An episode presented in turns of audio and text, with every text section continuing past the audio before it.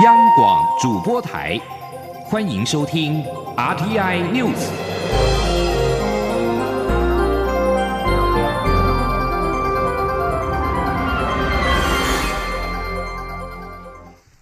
各位好，我是李自立，欢迎收听这一节央广主播台提供给您的 RTI News。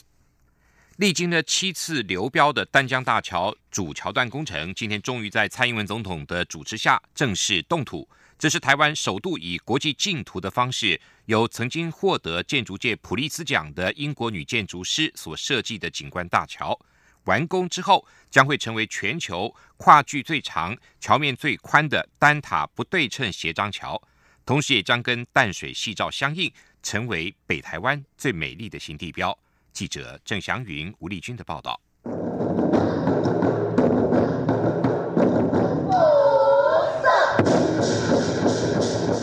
建筑界普利兹奖得主扎哈哈迪设计的淡江大桥主桥段，十四号在来自巴黎的米仓国小鼓乐队与国宝级歌手李炳辉演唱的《来去淡水乐音》中展开动土典礼，也为这条衔接巴黎与淡水新市镇的世界级景观大桥揭开历史性的一页。亲临主持动土典礼的蔡英文总统致辞时表示，未来淡江大桥桥通车后，将成为北淡地区疏解交通、带动观光最重要的基础建设。总统说：“那么今天淡江大桥的动土典礼有两个重大的意义。首先，未来的淡江大桥是一座在地的桥，它连接淡水和巴黎，完成之后能够分摊台二线三层的车流量，缩短了十五公里。”节省将近半个小时的往来车程，有效的改善我们竹围路段跟关渡大桥拥塞的情况。那么第二呢，未来的淡江大桥也是一座国际的桥。新北市长侯友谊在典礼结束后受访，他期待淡江大桥在二零二四年九月完工后，能与大家携手走过这条台湾最美的新地标。侯友谊说：“淡江大桥。”对新北市，不但是观光交通，甚至会带动我们经济的蓬勃发展，也是我们台湾的地标。如果今天的飞机起降，不忘我们最美丽的淡江大桥，就告诉我们，台湾我回来了，台湾我要离开了。所以，这是我们台湾最重要、最美的景观桥。淡江大桥跨越淡水河口，主桥段长九百二十公尺，宽四十九公尺。桥上除了有专属的人行道、单车道，还纳入轻轨及一般车道。主桥塔高出水面两百零八公尺，主跨距也长达四百五十公尺。桥下还预留两百公尺的航道。不仅工程难度罕见，使用的材料也需耐震、抗风、防严害，因此。历经七次流标，才终于由公信工程克服困难，开始动工。中央广播电台记者郑祥云、吴丽君在淡水的采访报道。针对制造业希望能够在接货急单时可以排除现行劳基法七休一的规定，经济部工业局今天证实，在二月底跟各行业工会代表开会之后，确定将针对没有异议的十一个行业，包括了印刷电路板。玻璃、水泥跟混凝土制品等十一个行业，向劳动部申请放宽七休一的规范。目前工业局正在整理会议记录，补充资料，整理完毕就会提出。针对急单的定义，工业局今天也指出，企业还是要先提出申请，并且经过劳资双方协调同意后才能执行。另一方面，松绑的时间也应该有限度，例如一季到两季。如果超过半年，显然产能不足，就必须增聘人力。经济部今天在行政院院会也报告了台商回台投资方案的推动成果。经济部表示，两个多月来已经通过了十三家，投资金额新台币三百七十四亿元，创造四千两百个就业机会。经济部政务次长曾文生表示，至四月份仍有十四家等待审议，投资金额超过三百五十亿。另外，经济部投资台湾事务所今天召开欢迎台商回台投资行动方案的第九次联审会议，核准了车王电子的回流申请案，总投资金额新台币二十五亿。车王电子将在既有台中的大雅厂新增智慧化产线，还有台中中港加工出口区建新厂来因应产能的需求。因应产业用地的需求殷切，行政院今天也同意经济部扩大都市型工业区更新立体化发展方案的适用范围，纳入所有都市计划工业区，包括三百零三个乙种工业区或产业专用区。工业局指出，为了配合各地方政府施政方向的不同，因此允许地方政府可以由现有的百分之二十的容积奖励规范里自行调配。项目跟比例，但一定要包括新增投资，避免政策沦为炒地皮的工具。值得一提的是，在容积奖励的项目当中，除了捐赠产业空间或缴纳回馈金，可以取得最多百分之三十的容积奖励维持不变之外，经济部开放地方政府自行设计其余的百分之二十的容积奖励内容。下个时代的记忆体技术大突破。科技部今天发表由清华大学团队所开发的前瞻技术，成功的以电子自旋流操控磁阻式随机存取记忆体 DRAM 中的磁性，突破了目前仅能够先加热外加磁场再降温来改变 DRAM 磁性的方式。这项成果成为全球首创，对国内记忆体半导体产业的发展将会有决定性的影响。近期也刊登上全球材料界的顶级期刊《自然材料》。记者谢佳欣的报道。随着传统半导体越做越小，已逼近物理极限，全球大厂皆投入研发磁阻性随机存取记忆体 MRAM，盼能一举突破困境。因为 MRAM 兼具处理、储存资讯功能，且断电时资料不会流失，低耗能、读写快，谁能掌握它，便渴望抓住未来记忆体半导体产业的话语权。然而，MRAM 过去也遭遇技术瓶颈。因为在改变磁性时，必须先将元件加热，然后以外加磁场改变磁性，再降温，使得 MRAM 不具实用性。不过，清华大学材料系教授赖志煌与物理系教授林秀豪团队为 MRAM 发展开启崭新大门。他们利用电子本身的自旋流，在 MRAM 三明治结构里被钉锁住的铁丝层，加上一层纳米级白金，两者就像保龄球中会旋转的飞碟球与粗糙跑道，在交互作用下成功改变磁性。林秀豪说：“等于说，过去其实大家都用铁磁、反铁磁这样两层，我们在下面再多多多放了一个。”白金有点像保龄球的球道这样，那我也不是实际上做什么，我们让电流在下面跑过去，哎，结果在垂直方向上，有点像说我在保龄球球道上滚球，但是它是侧向上面去撞到这个保龄球瓶。这项突破让 MRAM 可以自由改变磁性，不需要加热，可避免元件受到热伤害，为全球首创，并于今年二月登上全球材料界顶级期刊《自然材料》。研究团队也与科技部半导体射月计划连结，将成国内记忆体半导体产业的一大助力，渴望带来关键性的影响力。研发团队预计，今年与现有初代 STT MRAM 整合，四年后则要做出下世代 MRAM。中央广播电台记者谢嘉欣采访报道。为严防街头聚众斗殴，行政院院会今天通过刑法修正草案。明定聚众的要件，大幅提高罚金，并增定了如果携带凶器将加重其刑。至于针对外界忧虑这项修法可能影响民众集会权益，法务部长蔡金祥解释，集会游行如果主观上没有强暴胁迫，则不构成犯罪要件。记者王维挺的报道。行政院长苏贞昌日前在治安汇报，要求严办特种店前聚众斗殴事件。行政院会十四号通过法务部提出的刑法第一百四十九条、第一百五十条修正草案，将公然聚众要件明确化，也增订加重其刑的规定。修法草案明定，公然是指于公共场所或公众的出入之场所；聚众则明定为聚集三人以上，以因应实务上经常出现透过网络号召的聚众斗殴情况。法务部检察司长王俊立说：“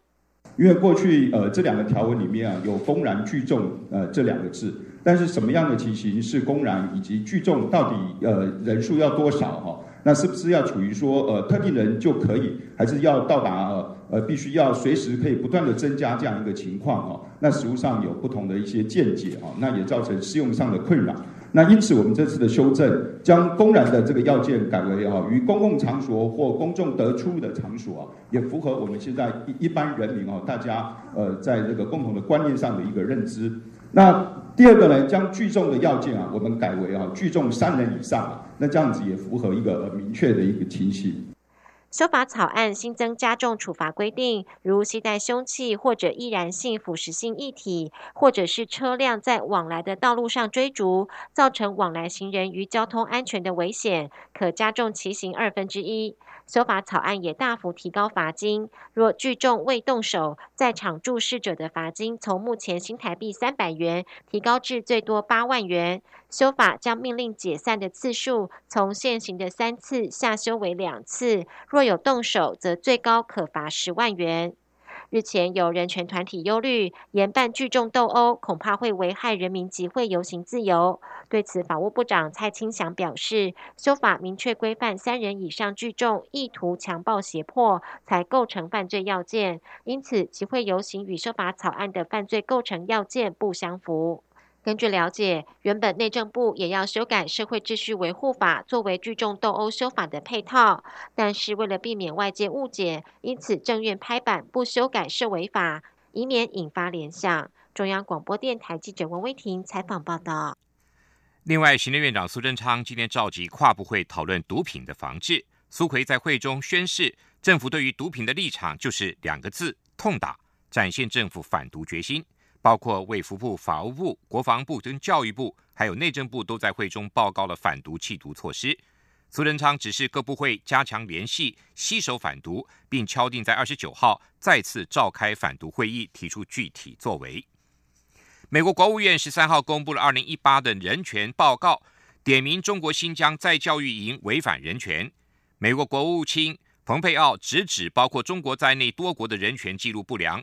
蓬佩奥并直指。中国在人权侵犯上无人能比，关押了超过百万名的维吾尔人。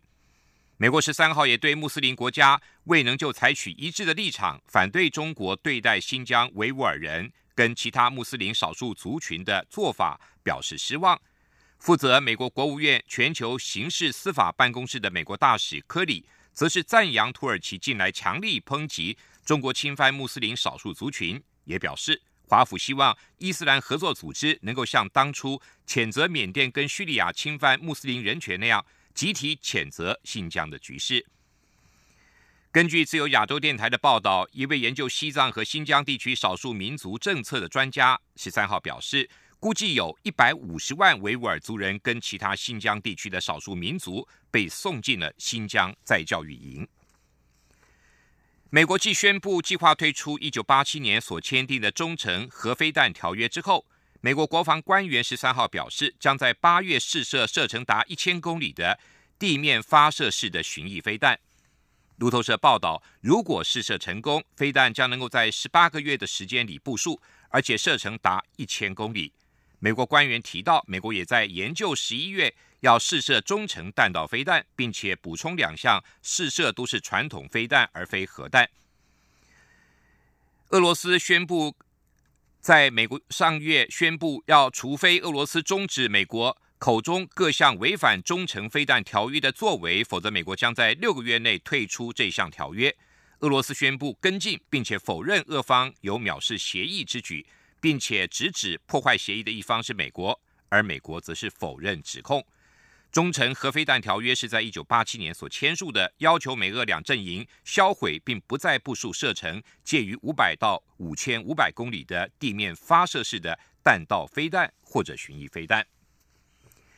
英国首相梅伊的脱欧协议在英国国会十三号仅仅四票的差距，完全否决在无协议状况下脱欧。十四号将再度表决是否延长里斯本条约第五十条延后脱欧的时间。里斯本条约规定欧盟成员国退出的程序英国国会决定延后脱欧之后政府将会向布鲁塞尔提出请求。经过其他欧盟成员国同意后英国将不会在三月二十九号脱欧。这里是中央广播电台台湾之音。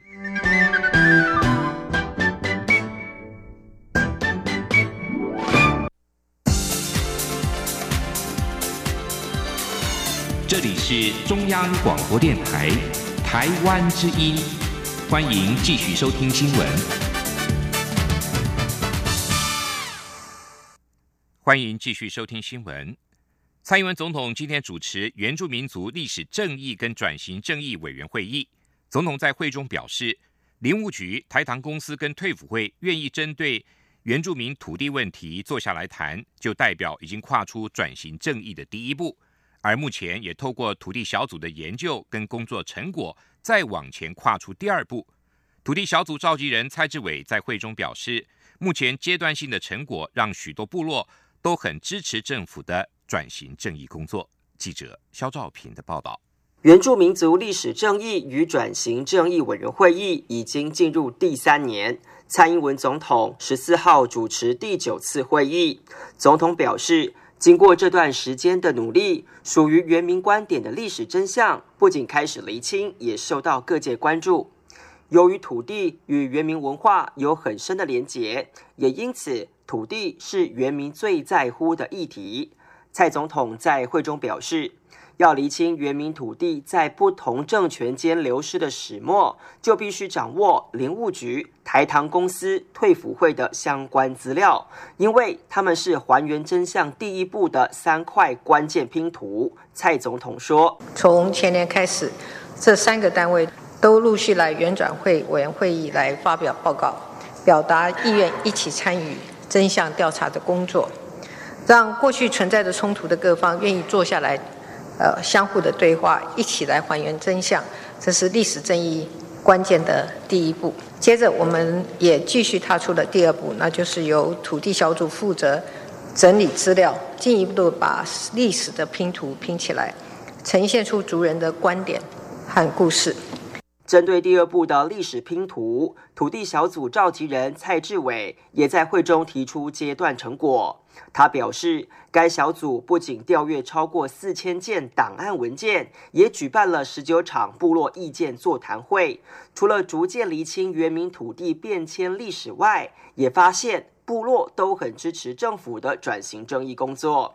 为了完备原民土地权益。原民会主委一将拔路尔表示，除了已经宣布施行的山坡地保育利用条例第三十七条外，原民会也会进一步提升原住民保留地开发管理办法的法律位阶。他说：“我们各位委员所提的建议呢，啊，原民会未来会将在眼里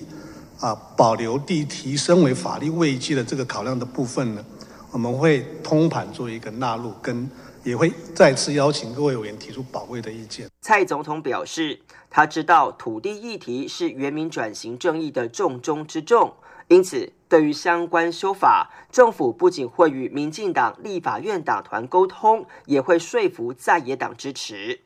总统强调，政府希望透过真相与对话，让族群相互理解，并建立社会都向往的台湾认同。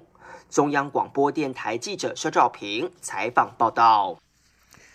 总统大选，二零二零的总统大选还剩下不到一年左右。国民党的总统初选还在是否保留征召的规则是否而纷扰，民进党的初选规则则即将开跑，下周就要开放临表登记了。除了蔡英文总统之外，会不会出现第二组人马挑战，备受关注。记者刘玉秋的报道。国民党的党内总统初选虽已确定游戏规则，但是因为党主席吴敦义有意保留万分之一的征召可能，引发外界质疑国民党恐重演换柱事件。相较于国民党纷扰不断，民进党不仅早已敲定总统提名时程，目前也仅有寻求连任的蔡英文总统表态参选，还未听闻有第二组人马有意挑战，显得格外风平浪静。民进党副秘书长徐家清表示，除非是有具体重大的违法事政，否则国际上鲜少有竞选连任的总统被挣钱换将的例子。如果连蔡总统竞选连任都很困难，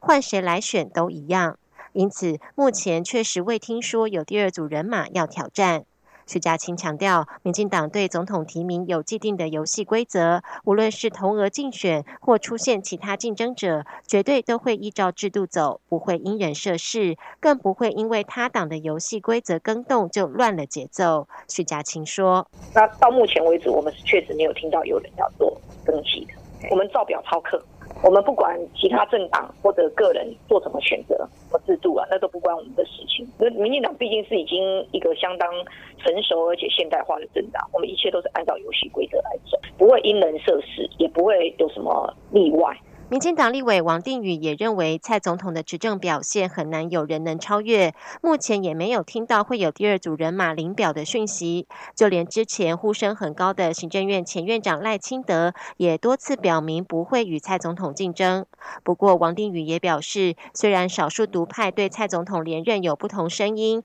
但是多数独派认为当下是民进党团结而不是分裂的时刻。他建议民进党一旦确定提名人选，就应尽。速整合，才能团结力拼二零二零这场艰困的选战。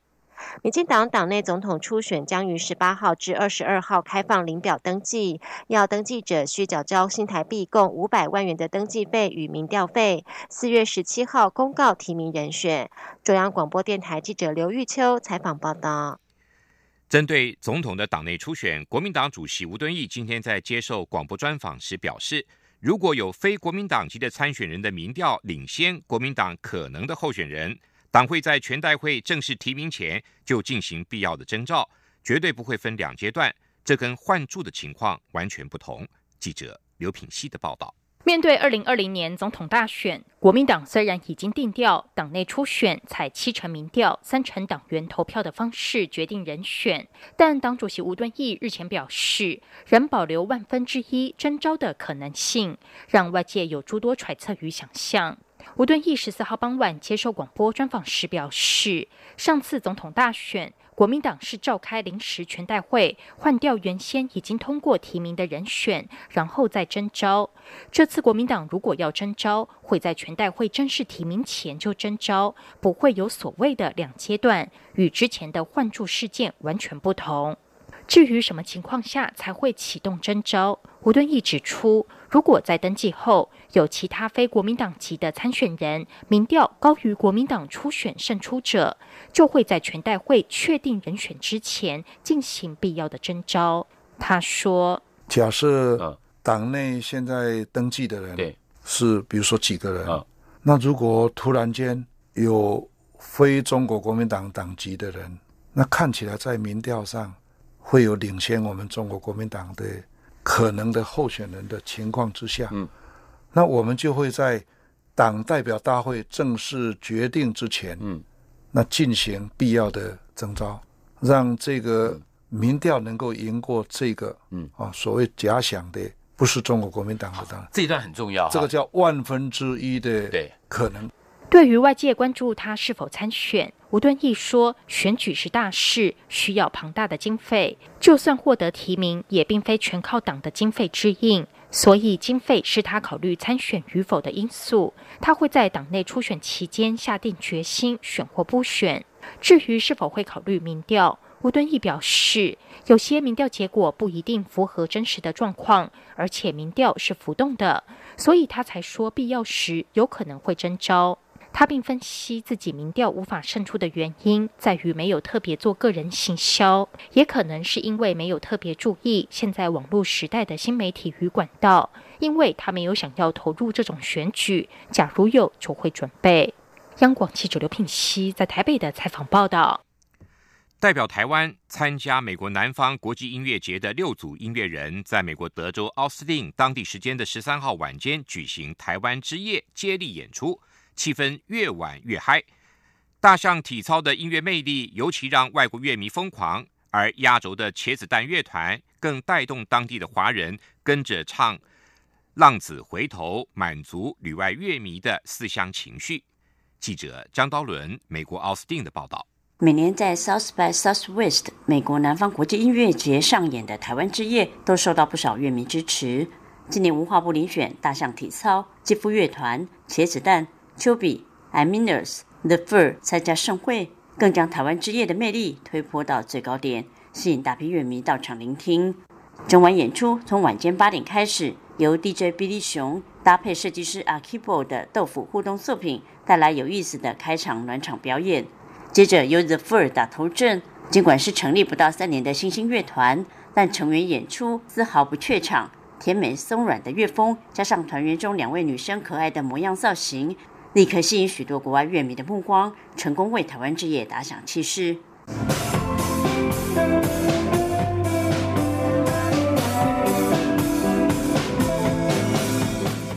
接棒的 I Mean Us 同样是新生代乐团，主要乐风偏向 Dream Pop，带领乐迷沉醉其中。有外国乐迷甚至直言，这是他们今年在 South by Southwest 看过最棒的演出。丘比则带来台湾极具特色的电音舞曲风格，令现场观众留下深刻印象。肌肤乐团一上台就展现火辣热情，狂野四射。三月份都在美国巡演的大象体操，来到 South by Southwest 音乐节。再度让老外乐迷为他们的演出疯狂。演出结束后，不少人追着他们合照要签名，让大象体操心情超开心。大象体操吉他手张凯翔说：“一进来的时候就有各国的观众聚集了，然后台前的观众跳的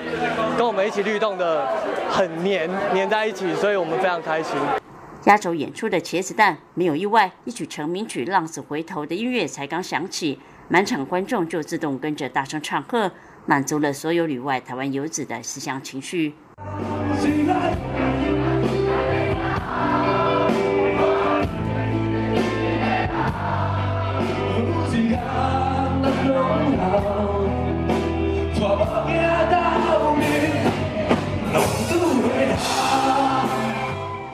茄子蛋说：“第一次到美国演出，真的很兴奋。”对我们来说，美美国这来这次是第一次，音乐节这件事情又更是我们从以前开始玩乐器，看美国的音乐节，看很多网络上的影片都是这样子的状，然后现在自己能够在上面唱歌，其实我们很感恩。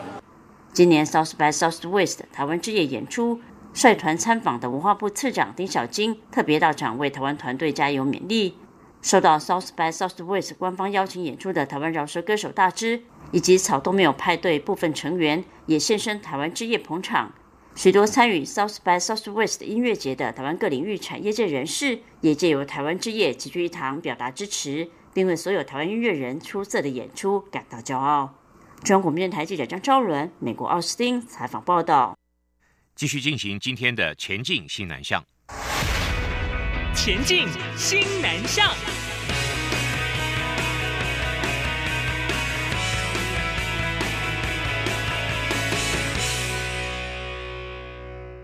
强化区域的防疫网络，并且分享台湾登革热的防治经验。疾病管制署本周举办了为期五天的登革热防治专业技术训练营，邀请了十位印尼登革热防治单位人员参加，以强化台湾和印尼两国的防疫成效，维护国人健康。记者陈国伟的报道。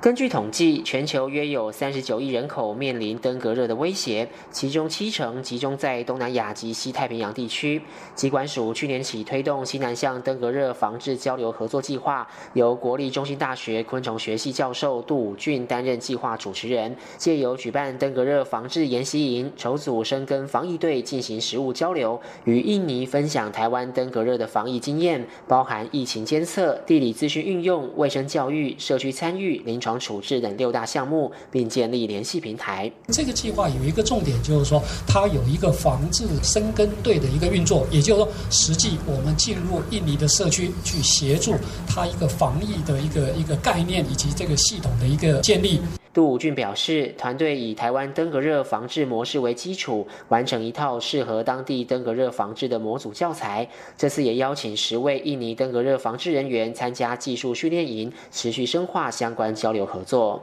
一项一项一项的把我们台湾成功的经验，那么介绍给他们。那我们期望他们也能够在登革热防治上面，哈啊，能够用得上。机关署提到，今年国内已有七十八例登革热境外移入病例，是十年来同期最高。其中自印尼境外移入的有二十二例。最近四年境外移入登革热的病例，约有一到三成的感染地为印尼。机关署表示，往后会持续针对印尼登革热防疫需求，提供专业技术主题的训练课程，以及推动深耕社区防疫队实务工作，期望整体提升登革热区域防治成效，降低跨境疫情对国人健康的。威胁。中央广播电台记者陈国伟台北采访报道。以上这节 RTI News 由李自立编辑播报，谢谢收听。这里是中。